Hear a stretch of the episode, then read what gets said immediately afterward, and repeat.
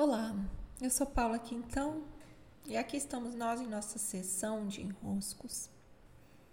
É uma tarde de quinta-feira por aqui e aqui estou eu mexendo em alguns arquivos do meu computador e eu encontro uma foto em que, durante meu curso de paraquedismo, tive a alegria de, de registrarem né, esse momento.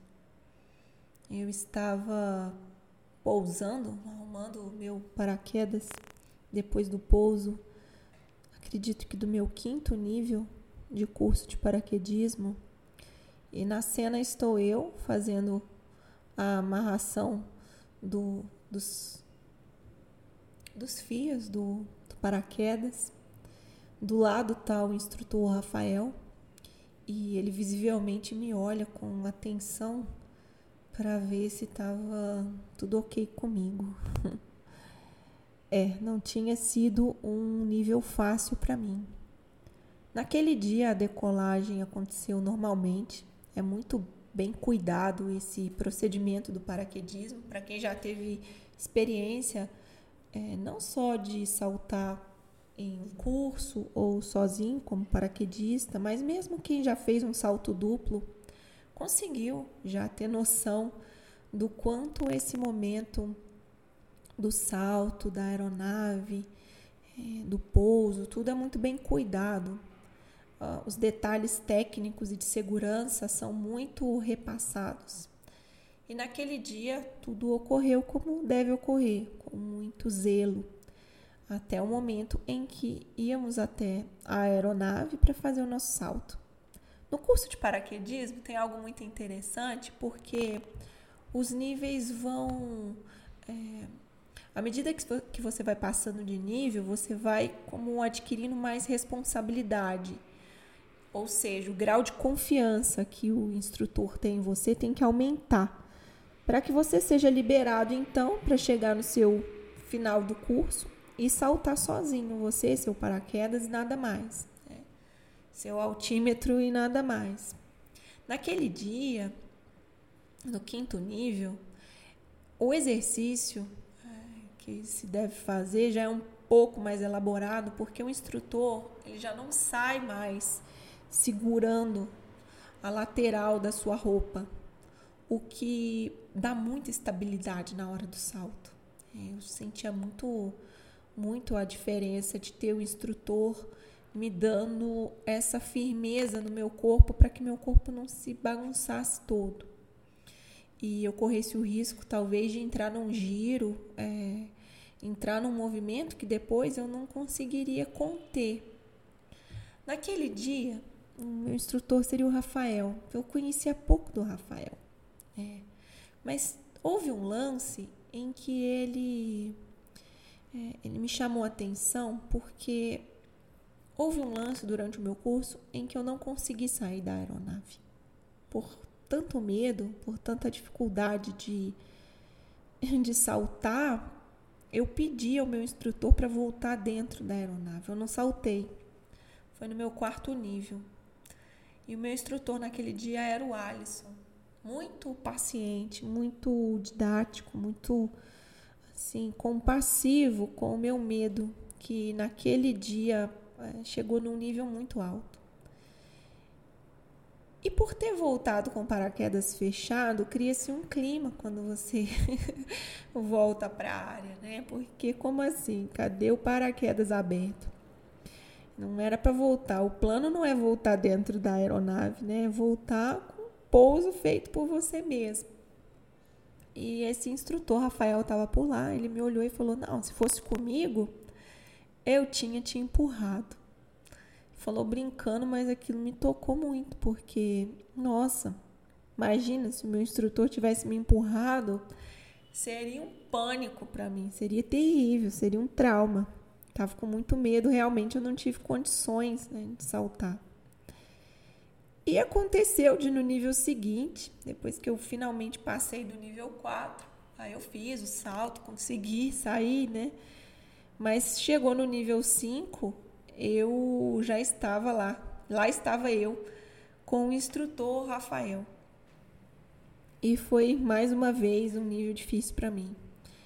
porque eu estava num lugar de medo, até tem um texto escrito sobre isso, sobre os medos precisarem ganhar nome. Naquele momento eu não sabia muito bem que medo passava por mim, mas era muito medo. E, então, naquele momento crucial em que o, o avião chega à altura combinada, 12 mil pés, se não me engano, chega na altura combinada, é, alguém grita, corta, e aí, é, um após o outro, paraquedista começa seu movimento de ir até a porta, fazer seu, seu salto.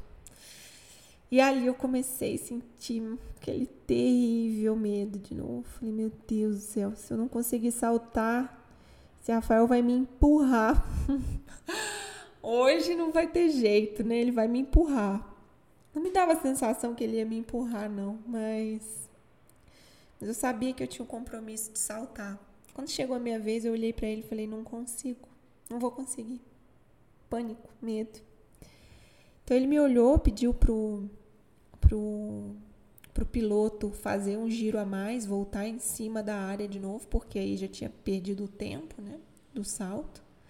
Ele pediu pro pro piloto dar o giro.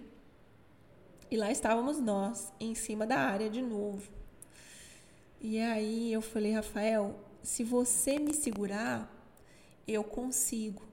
E naquele, naquele dia não era previsto o, o instrutor segurar o, o, aluno, né? Já era para eu conseguir passar desse nível. Mas entre voltar dentro da aeronave e ele me segurar, era melhor que eu pelo menos conseguisse fazer a saída. Então ele me olhou e falou: Fica tranquila, eu vou te segurar. E aquele foi um ponto muito forte da minha vida, porque em questão de muito poucos segundos, né? Em questão de segundos, toda a não confiança que eu tinha naquele instrutor por causa do que ele falou antes, eu tive que refazer dentro de mim. Estávamos somente nós. Eu precisava confiar nele. É, então eu hum, fechei os olhos, é, meio que acatei dentro de mim. Então vamos. Me coloquei na posição, um, dois, três, e salta. E ele de fato me segurou.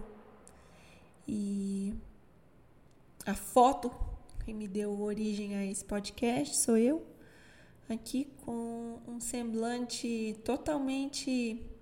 É, eu não fiquei feliz.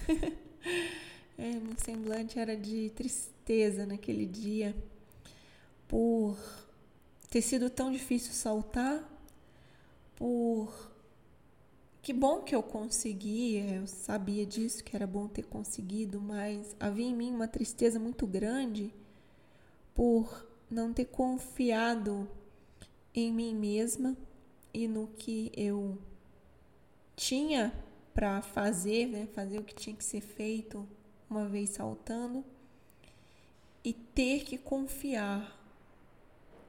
É, E aqui estou eu, né, com a foto que deu origem a esse podcast, eu olhando o meu semblante. É um semblante triste. É, o, o instrutor me olha com uma cara de quem checa se está tudo bem, mas não estava tudo bem. Porque apesar de eu ter conseguido, e eu ter conseguido, graças a ter confiado na ajuda dele e ter me permitido é, viver o meu salto, mesmo com tanto medo, né, ter tido a coragem de viver o meu salto, mesmo com tanto medo, eu sabia que a superação daquele obstáculo não era suficiente para me levar até o final do curso. e que estava difícil para além da medida em que eu poderia dar nome às coisas, que eu poderia conseguir avançar com as coisas. Eu sabia que tinha algo muito desafiador para ser transposto ali. Então, o resultado daquele dia compôs um ponto importante. Um ponto em que, depois de ter me visto confiando em alguém que eu não confiava, alguém que me deu esse. Não me deu um empurrão, mas me deu sustentação. Né? É, não ter confiado em mim também. Eu tinha um problema a resolver. Eu tinha uma equação a resolver. Né? Que medo é esse, Paula? Que medo é esse? Que medo é esse? Eu saí dali muito, profundamente abalada, saí muito, muito mal, chorei, né? É, difícil, difícil, estava muito difícil para mim, muito. E eu fui para casa naquele dia e chorei, não por causa do que tinha acontecido, mas por causa do que ainda estava para acontecer. Eu tinha que superar aquele medo. Eu tinha que conseguir. Mas conseguir avançar sobre o medo, aquele dia específico me deu essa esse presente, não tem a ver com uma coragem de dizer faz. Né? Não tem a ver com se obrigar a fazer um movimento. Não é assim que a gente supera o medo. O medo, ele nasce de um lugar interno que argumenta algo. Um lugar interno que diz que você está verdadeiramente em perigo naquela situação. E às vezes pode parecer meio óbvio, por exemplo, é óbvio que você está em perigo saltando de paraquedas, mas não é assim, sabe? As coisas não são desse jeito, óbvias. Ou mesmo o contrário, né? Está com medo de lançar um curso, mas por quê, né? Óbvio que você não corre perigo nenhum, sabe? As coisas não são assim óbvias. Elas têm uma profundidade. E dentro da profundidade, aí sim, habita uma lógica, mas não é uma lógica óbvia. É, é uma lógica que merece conexão e exploração. E eu não tinha medo da altura, eu não tinha medo do paraquedas não abrir, eu não tinha medo da técnica. Então, as, os medos óbvios, os medos comuns, eu já tinha checado e não era deles, não se tratava deles. A dinâmica do medo, ela, como eu disse, cria um argumento dentro de nós que está plenamente convencido de que ir naquela direção é um perigo certo. É, tem uma resultante certa, que é vai dar ruim, vai dar merda. Esse caminho aí vai dar ruim. E qual era então? Qual é então, é, dentre tantas situações que nós vivemos, o argumento do medo?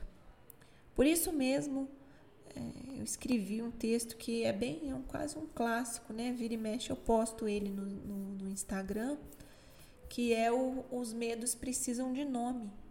Naquele dia eu voltei para minha casa, chorei, estava muito sensível. É raro eu ter crises de choro.